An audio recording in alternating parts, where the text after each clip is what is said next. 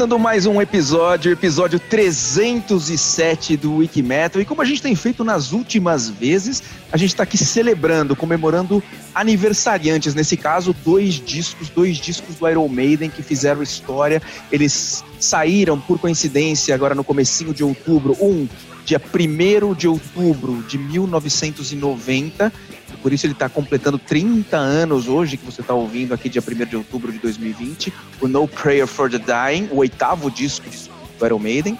E cinco anos depois, no dia 2 de outubro de 95, completando agora 25 anos de vida, o The X Factor, o décimo disco de estúdio. Bem-vindo, Nando Machado, junto comigo, Daniel Distler, para falar desses dois discos do Iron Maiden. A gente pode falar que são dois grandes discos, Nando?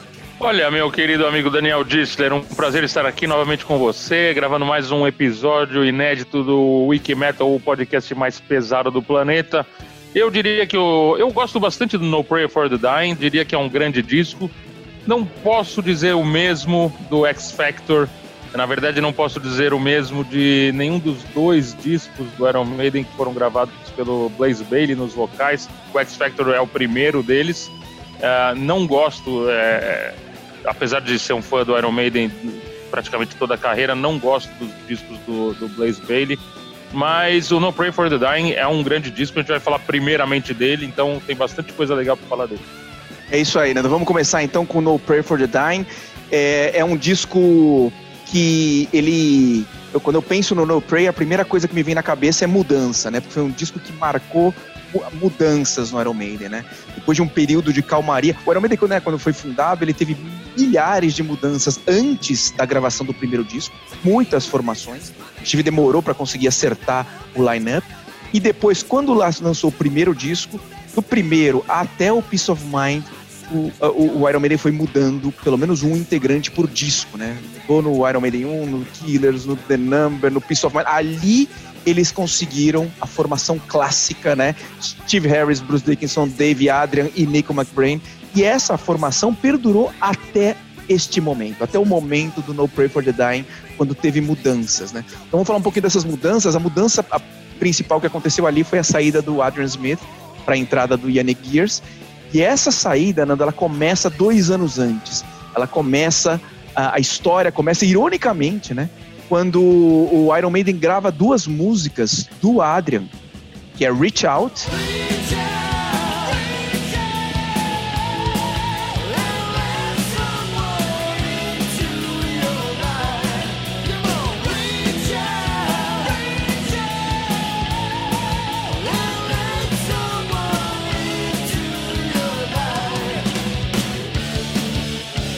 E Juanita.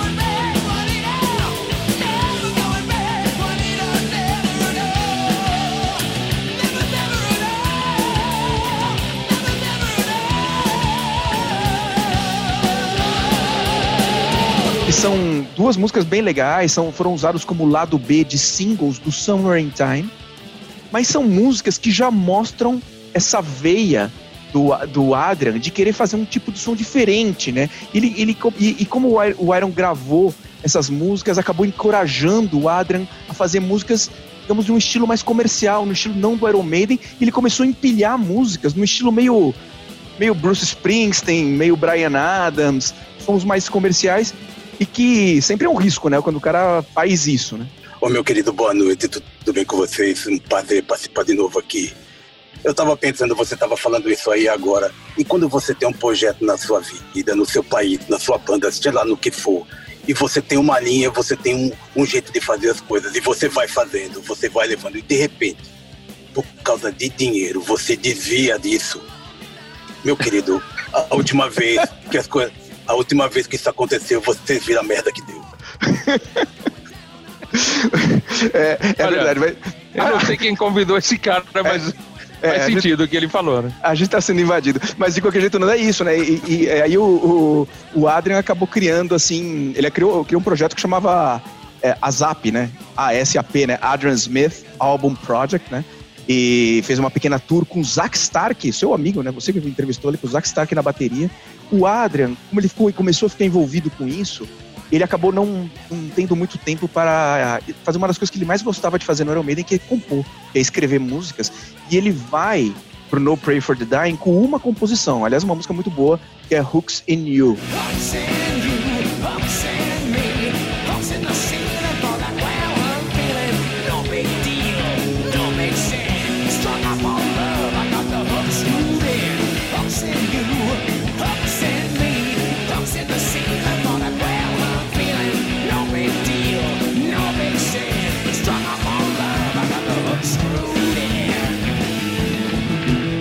o Steve chama todo mundo e fala assim, vamos gravar, é, o Adrian quer mais tempo, porque ele quer compor mais músicas, o Steve não quer. Ele quer gravar já.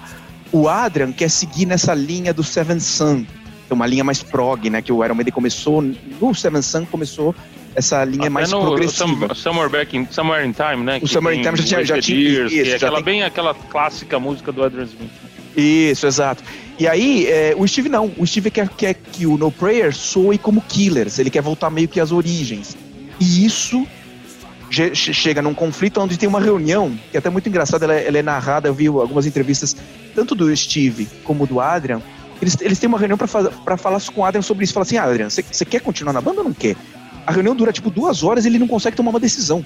O Adrian fala assim, ah, eu quero, mas eu não sei, mas eu quero. Ele, sabe, ele é o cara mais indeciso do mundo. E aí o Steve fala assim: tá bom, eu vou decidir por você. E aí o Adrian saiu fora.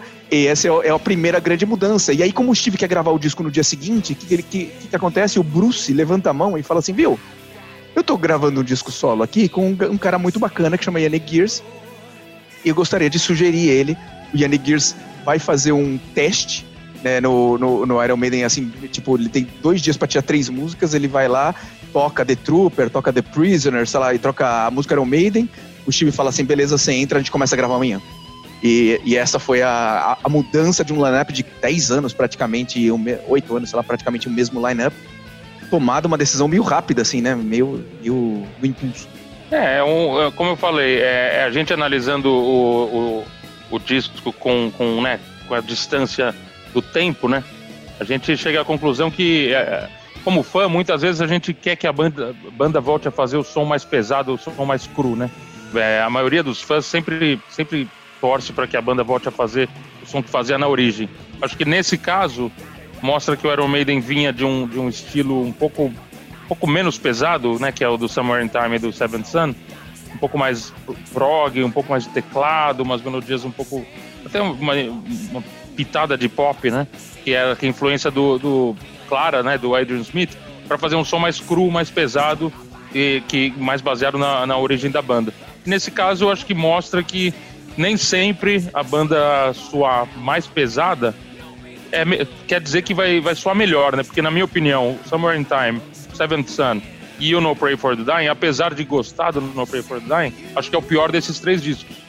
Apesar também de não. Eu não sou aquele cara radical que detesto o Yannick Gears, né? A gente sabe que existem fãs do Iron Maiden que não gostam do Yannick Gears. Eu acho ele um excelente guitarrista, inclusive ele já tocou até na, no Ian Gillan Band, né? Não sei se foi um dos primeiros projetos que ele se envolveu, mas é um excelente guitarrista. Acho legal a performance dele ao vivo, acho legal ele ele joga guitarra, ele roda guitarra, toca super bem.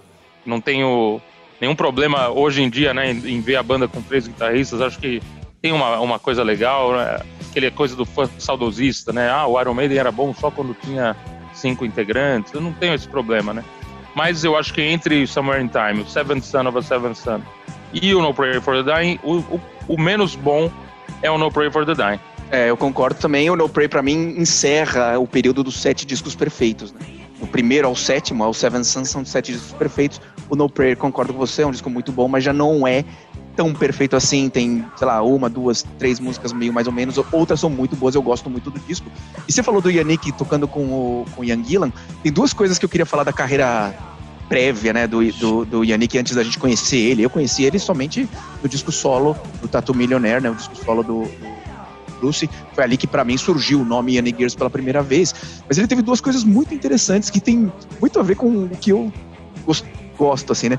Um é, ele teve uma passagem numa banda, uma super banda, que ela nem chegou a ser lançada direito, embora até vai ouvir um trechinho.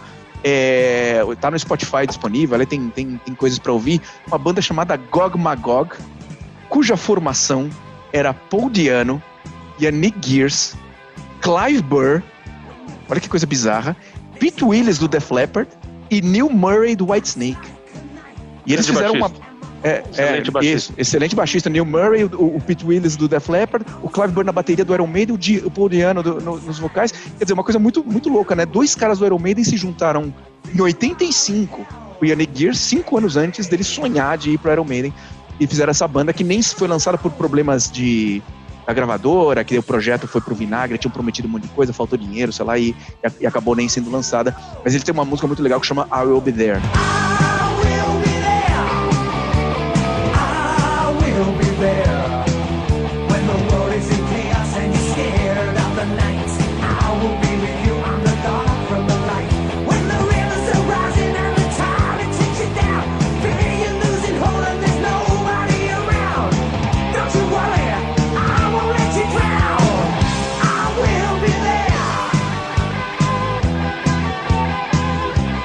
E, e, a outra coisa que eu ia falar é que ele, ele o Yanni Gears, é amigo do Fish, do Marillion. E aí o, o Marillion foi tocar em Wembley, num festival famoso que é aquele Prince Trust Concert, em 88. E o Marillion abriu espaço para dois caras tocarem junto com eles, no, no estádio de Wembley. Bruce Dickinson e Yannick Gears tocaram três músicas. Eles tocaram Beatles, a versão do Joy Cocker, do With a Little Help. Tocaram Thin Lizzy, Boys Are Back in Town, tocaram All the Young Dudes, tão legal que depois acabou entrando também no disco solo no Tattoo Millionaire do, do Bruce. E para terminar essa, essa parte, nessa fase, por que, que saiu esse disco do Bruce? Porque primeiro ele foi convidado para fazer uma música para o filme A Hora do Pesadelo, Nightmare on Elm Street. E ele fez uma música chamada Bring Your Daughter to the Slaughter. Bruce compôs essa música junto com Yannick Gears, uma versão bem diferente da do Iron Maiden. E quando o Steve viu essa música, ele falou assim: Bruce, não grava essa música no disco solo. Essa música vai para Iron Maiden. Essa música vai para o nosso disco no Pray for the Dying. E é assim que ela tá nesse disco.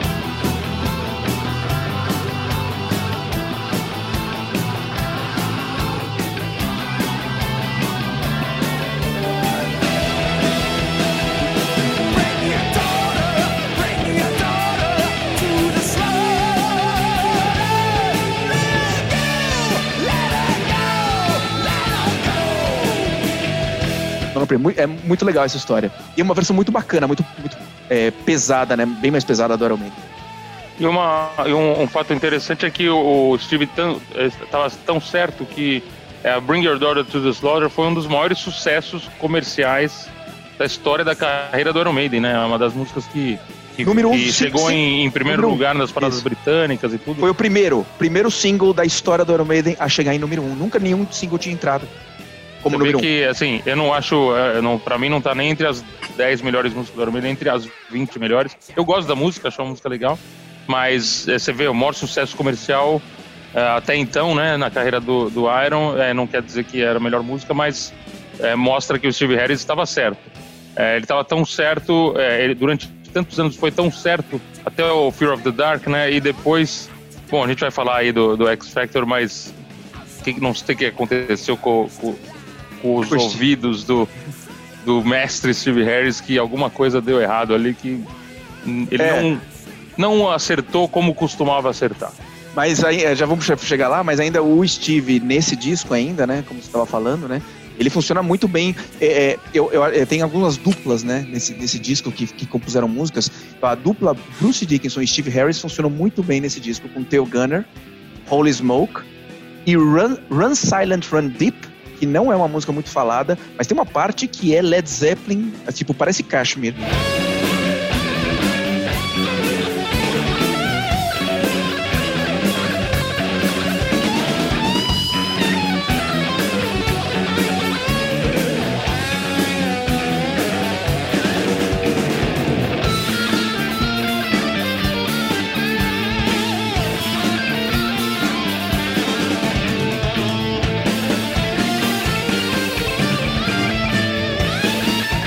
E ainda nas duplas, né? A famosa Bruce e Adrian, que a gente já viu, tipo, Set Minutes to Midnight, por exemplo, várias composições. é, Bruce e Adrian, eles gravam Hooks and You, a única música do Adrian nesse disco. E o que para mim é surpreendente é que o Dave Murray, cara que nunca foi muito assim destaque né, nas composições, toca demais, é demais no palco, é o cara mais gente boa, é tímido, quieto, mas é o cara de coesão da banda, todo mundo gosta dele. Mas nesse disco ele compõe duas músicas e as duas músicas são muito legais. O Steve ele faz Face Warning e com o Bruce ele faz Public Enema Number One. As duas muito, muito bacanas.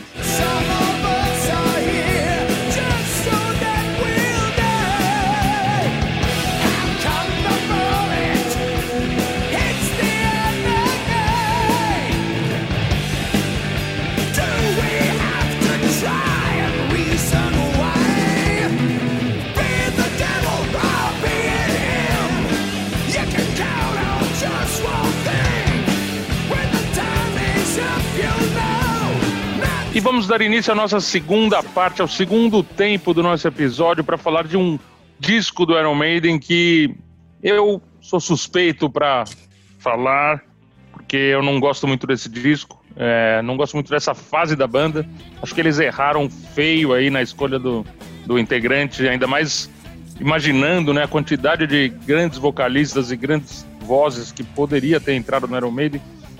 Mas é o primeiro disco do, do Iron Maiden com Blaze Bailey, é o décimo álbum de estúdio da banda e, e ele foi lançado exatamente em outubro de 1995, há 25 anos atrás. Vamos falar sobre ele, né? O primeiro disco do Blaze Bailey, X Factor. Eu confesso que quando vi a banda com o Blaze Bailey eu não entendi nada, mano.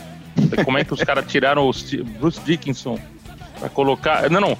E ainda é tiveram a oportunidade de colocar qualquer vocalista que, que eles quisessem na, no mundo, né? Praticamente, e colocar o Blaze Bailey. Nada contra o Blaze Bailey, sei que ele tem eh, seus, seus méritos aí, carreira solo e tudo, até coisas legais, mas não combinou, né? A, a voz dele não tinha nada a ver com o Iron Maiden.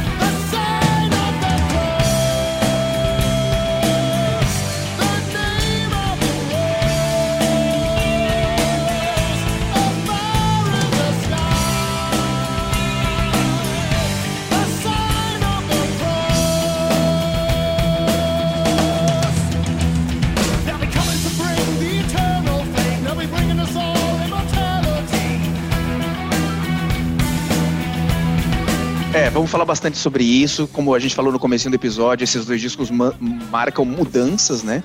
Do mesmo jeito que saiu o Adrian no, no, no Prayer, a saída do Bruce, de fato, ela é muito mais marcante, muito mais tumultuada também. Porque a saída do Adrian, ela foi naquela reunião, meio que meio quase que de comum acordo, não sabia se queria ficar, se não queria. O Steve queria um cara com 120% do tempo dedicado e com tesão e, e trabalhando. E o Adrian tava meio com a cabeça no projeto solo, tal, acabou saindo. O Bruce não foi assim. O Bruce teve uma saída muito tumultuada, porque a turnê do Fear of the Dark ainda estava rolando quando ele avisou que ia sair. Mas ele disse, combinou com a banda que ia completar, porque ia ser um desfalque muito grande eles cancelarem shows, ou eles preferiram continuar. Eu tive a sorte de assistir um show desses, desses shows que, que já era a turnê que chamava Bye Bye Bruce, que era a segunda perna da turnê do Fear of the Dark. Assisti na Itália um show desses. E eu gostei do show, mas foi pouquíssima gente, tipo 3 mil pessoas num lugar aberto, tipo, pouquíssima gente. É, meio que a banda realmente num momento muito diferente do que a gente pensa do Iron Maiden. E eu vi várias entrevistas do Steve, do Dave, do Nico, falando. Eles ficaram realmente bravos com o Bruce, porque o Bruce, nessa época, eles falavam que show grande, tipo em Paris, show que tinha bastante gente, ele mandava bem. Em show pequeno, ele não tava nem aí, nem cantava direito. Então, gerou uma mágoa, gerou uma saída bem diferente da do, da do Adrian. Além da saída do Bruce, tem uma outra mudança muito, muito dramática para o Iron que é a saída do Martin Birch. Ele decide se aposentar, falecido recentemente, um grande produtor de todos os discos, desde o Killers até o Fear the Dark. Ele, ele decide sair. E, e o, todo o aspecto sombrio né, que a gente vai ver nesse disco, né, que também marca um disco muito muito diferente, ele tem isso, né? Sai do Bruce, saída do Bruce, saída do Martin Burt, e o Steve Harris estava se separando, né, da, da esposa dele, que é a namoradinha do colégio, que estava casado com ela há 20 anos, com quatro filhos, ele estava se divorciando dela. Olha, no tocante à separação, é uma coisa que acontece toda hora aí, ok? Oh, o casal vai, casa, separa, depois acha outra casa. O casamento é uma loteria, tá ok? Eu posso dizer isso com conhecimento de causa. Encontrei a Michelle depois de três tentativas, tá ok? Casamento é loteria, eu tô falando, pode escrever. Pô, quem convidou? Brincadeira saudável aí, tá ok? Brincadeira saudável aí, tá ok? Boa noite a todos. Quem convidou, meu, esse cara para participar do podcast? Meu. Pelo amor de Deus. Democracia, democracia, tá ok? Vamos, vamos seguir, vamos seguir aqui. O, o falando em coisas é, graves, né? Teve um, é, esse momento do Iron Maiden realmente ele foi muito difícil, porque o Steve estava passando por esse momento tão difícil da vida pessoal e ele estava sinceramente pensando em parar. Ele estava é, pensando em parar e aí tem um marco, tem um que o Dave é uma figura importante, porque eles vão tipo num pub e tomam, tomam, tomam umas cervejas e o Dave puxa um daqueles discursos homéricos. O Dave que nunca fala, nunca fala, nunca é a voz ativa na banda, ele puxa um daqueles discursos meio coração valente, sabe? Ele fala assim, porra, por que, por que merda a gente vai parar só porque o Bruce saiu? Foda-se ele. A gente é o Iron Maiden, vamos tocar. E nesse momento o Steve meio que recupera a vontade e fala assim, tá bom, vamos continuar. E, e começa o movimento que você falou, que realmente foi complicado, né? De encontrar o grande vocalista que substituiria o Bruce Dickinson e fizeram um concurso com milhares de fitas, né, para escolher o novo vocal. Eles, eles, falaram que eles receberam realmente dezenas de milhares de fitas. Que a gente cantava que nem o Dio, que gente cantava que nem o Jeff Tate, gente cantava de tudo quanto é estilo. E foi através desse concurso que eles tentaram achar um substituto para o Bruce. É, não é tarefa fácil, né? Achar, não é, não é tarefa fácil achar um substituto à altura do Bruce. Não tenho a menor dúvida disso. Eles também imagino que não queriam um cover, né? Um, um, um alguém que copiasse uh, o estilo do Bruce. Foram até atrás de alguém, obviamente, bem diferente, que é o caso do Blaze Bailey. Eu acho que tem também uma questão pessoal, né? Eles devem ter se dado muito bem pessoalmente com o Blaze Bailey, que eu acho que é uma coisa muito importante para quando você coloca alguém numa banda, né? Que que já tem tanto tempo de estrada e tudo, os caras não são.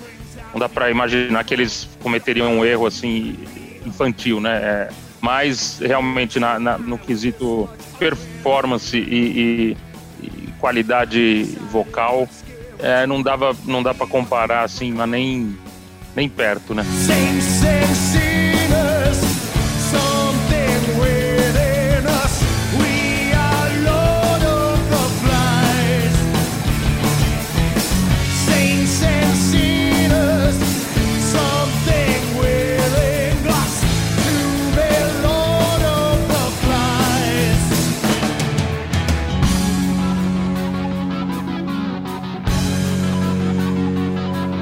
Sei se eles queriam alguém que cantasse uma voz mais grave, até para talvez para lembrar do, do, dos primeiros discos de ano, também que era um cara que tinha limitações técnicas, né, e, e é, vocais.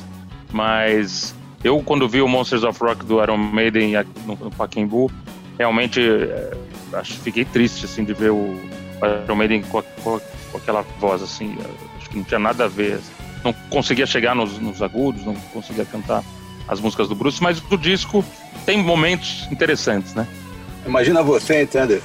Achar um camisa 10 do Santos na década de 70 através de uma fitinha. É impressionante, não vai dar certo, compreende? é, é, mas como, como, você disse, Nando, tem, tem momentos é, interessantes mesmo. É, o disco, né, é, antes da gente falar desses momentos interessantes, né, que eu acho que realmente tem, é, ele também mudou, teve mais uma mudança na vida do Iron Maiden, porque ele foi o primeiro disco recebido com críticas. Desde que o Iron Maiden lançou discos. O Killers, ele, ele foi um pouquinho, mas era por outros motivos. Era meio que o pessoal lá, os veículos de, de, de heavy metal da Inglaterra, tinham ficado meio mordidinhos, que o Iron Maiden acabou fazendo mais sucesso, tinha ficado, meio que saiu daquela turminha do New Wave of British Heavy Metal, e meio por ciúmes, por falar assim, eles se venderam, essas coisas. O Killers recebeu um pouquinho de no comecinho, logo depois viram que o disco era fantástico e aí as críticas sumiram. Depois de então, puta, todos os discos perfeitos, mesmo até o No Prayer of the Dark, todos os discos receberam ótimas avaliações. Isso não foi verdade no The X Factor. Então foi uma outra mudança que, que aconteceu. E, e tudo foi motivo também para as críticas. O novo vocal, como você já falou, o tom sombrio do Iron Maiden também, que, que, que é diferente do que os outros discos, que tem, tem músicas de vários estilos, e não tem esse tom tão sombrio assim. A capa do disco, muito diferente também, porque é, né, a gente veio acostumado, né, com Derek Riggs. Então, o que não faltou foram críticas, né? E, e, e, que você falou do Steve antes, né, Nando, falando do que será que aconteceu tal. Mais ou menos em 2008, ou seja, o Iron Maiden já tinha lançado todos os discos que lançou, menos os últimos três. O Steve fala que o X Factor é um dos três melhores discos que ele fez, que o Iron Maiden fez, junto com o Peace of Mind e o Seven Sun.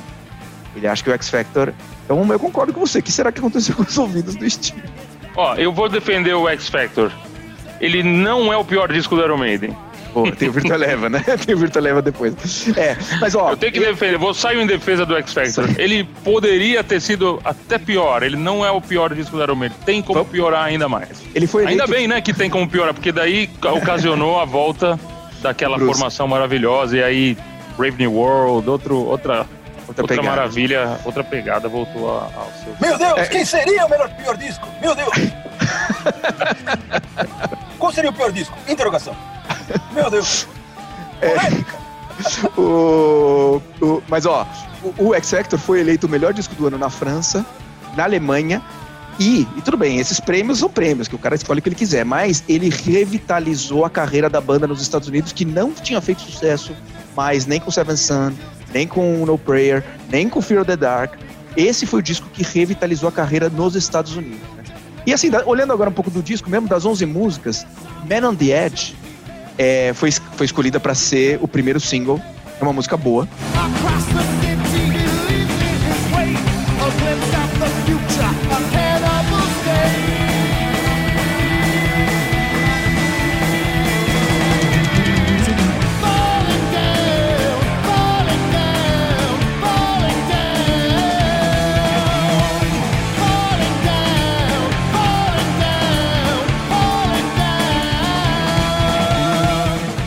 Curiosamente, das 11, a única música não composta pelo Steve Harris.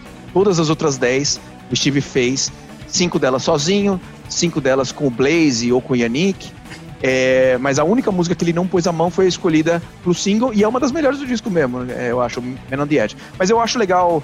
É, tem Sign of the Cross, tem Fortunes of War, tem Judgment of Heaven. Tem umas músicas interessantes, mas esse aspecto sombrio, eles são, ele é muito presente. Acho que por conta dessa, da separação do Harris que a gente já falou, da saída do Bruce, que não deve ter sido fácil para ele também, é, tava difícil. Essas músicas falam de angústia, falando de dores pessoais, tem falam até de pensar em suicídio. Tem muito a ver, eu acho, com esse momento do Steve. Saindo mais uma vez em defesa desse, dessa fase, foi uma fase ruim para muitas bandas, né? Então a gente sabe que a segunda metade dos anos 90 o estilo não estava no seu auge, né? Então acho que muitas bandas sofreram com isso, até na questão comercial, investimentos, outros estilos aí que estavam em alta, né? Então acho que teve uma certa decadência do estilo, né? Heavy metal mais tradicional, até acho que foi uma época que, que as bandas de Seattle estavam fazendo bastante sucesso e é, até o nu metal né, surgindo, então acho que o Iron Maiden ficou um pouco é, perdido artisticamente é, nesse período aí de, de do, da metade, na segunda metade dos anos 90 até a volta do Bruce no Brave New World em 2000. É, tem exato. a ver? Você acha que concorda não? Eu concordo, eu concordo. Acho que tem a ver sim. tem muito a ver. E acho que um efeito que você me comentou comigo hoje de manhã, é, quando você falou assim, você ouviu primeiro, né? Eu acho que o X Factor, depois você começou a ouvir o No Prayers, falou assim, nossa, que, que bom ouvir o Bruce de novo, né? Então acho que um pouco teve esse efeito também, né? Acabou tendo, né? Em 99, quando o Bruce entra, eles fazem primeiro uma turnê, é, só tocando clássicos antigos, para mostrar que o Bruce voltou antes da gravação, antes de se juntar, antes de compor as músicas do Brave New World. Eles, eles fizeram isso, né? Eu acho que a recepção, eu não lembro direito, porque essa turnê não passou pelo Brasil, eu não assisti. Mas eu imagino como deve ter sido a recepção nesse momento aí, a felicidade dos fãs. Eu acho que teve também esse aspecto positivo, né? Às vezes, colocar o, o bode na sala, que quando você tira o bode, é, a sala fica muito mais bonita, né? Então é a mesma sala que tinha antes, né? Então acho que é um, um, pouco desse efeito, né? A volta do Adrian também nesse momento foi muito bacana, né? O Iron Maiden realmente se encontrou num momento bacana. Não sei se eles vieram no com, pro Rock in Rio, aquele Rock in Rio que Vieram, não, 2001 sim, é, que tem até o DVD, tudo, né? Ah, 2001, não foi, não foi no Brave New World. Isso, foi mas aí, já, não, aí é a turnê do Brave New World, exatamente. É, de, mas isso foi depois do lançamento do Brave New World. É que antes do lançamento eles fizeram uma pequena turnê com o Bruce, meio de, de volta, né? Da volta do Bruce. Antes de ir pro estúdio, antes de compor. É, tem até uma história muito interessante que quando eles vão. É, eles vão compor, eles vão pro estúdio a primeira vez, eles têm dúvidas assim. Será que aquelas brigas que aconteciam antes vai voltar ou será que o clima vai ser bacana? Será que o teu Yannick agora e o Adrian e o Dave vai se integrar bem ou será que não? Então tem vários depoimentos dessa época. É bem legal, bem interessante ler. É, como, como foi tudo isso, né? E, e gerou uma química super bacana, tanto é que 20 anos depois eles estão juntos e felizes, né?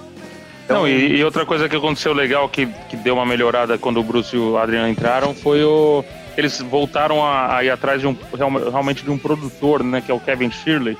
É um cara que trabalhou com, com várias bandas de Dream Theater, a Black Country Communion. The Caveman. A, é, o Caveman, e, e, até com Rush, Journey. O cara realmente que, é, entre aspas, substituiria o Martin Birch, né? Porque antes o Steve que estava produzindo os discos junto com, com o Nigel Green, os discos, dois discos do, do Blaze Bailey foram produzidos em parceria entre Steve Harris e o Nigel Green. Eu acho que eles voltaram a perceber que eles realmente precisavam de um, de um produtor e aí chamado, chamaram Kevin Tilly. Legal, Nando. Bom, é isso para o nosso episódio que comemora o aniversário de dois discos que, se não são os melhores é, da discografia fantástica do Iron Maiden, eles, eles são pelo menos polêmicos e tem bastante história, né? Eles são muito carregados de história, de momentos cruciais na banda, né? De momentos muito interessantes com essas mudanças, com esses, esses climas que aconteceram. Então é isso, No Pray for the Dying, 30 anos de vida, The X Factor, 25 anos de vida. Para terminar, eles envelheceram bem ou não? Eles envelheceram porque eu gosto muito dos últimos. Gosto muito do Book of Souls, gosto muito do, do Final Frontier, gosto do Matter of, Matter of Life and Death. A banda tá tinindo, né? A gente teve a oportunidade de ver. Eu vi três shows no ano passado do Iron Maiden estão realmente numa fase excepcional, né? Inacreditável que o Bruce Dixon e o Steve Harris fazem no palco. Nick McBrain, todos os outros, Adrian Smith, Dave Murray, Yannick Gears também muito, muito bem. Então não tem a idade realmente não afeta a qualidade artística nem a performance ao vivo do Iron Maiden. É isso para o nosso episódio, Nando? É isso, sempre um prazer aqui, apesar de algumas interferências aí, é uma linha cruzada que entrou no. Não sei de onde apareceu, meu, mas. Alô, alô! Ah, não, de novo não. alô! Não, não, não tô ouvindo, copia! Alô, alô! Forte abraço aí, brincadeira saudável, hein? Desculpa aí.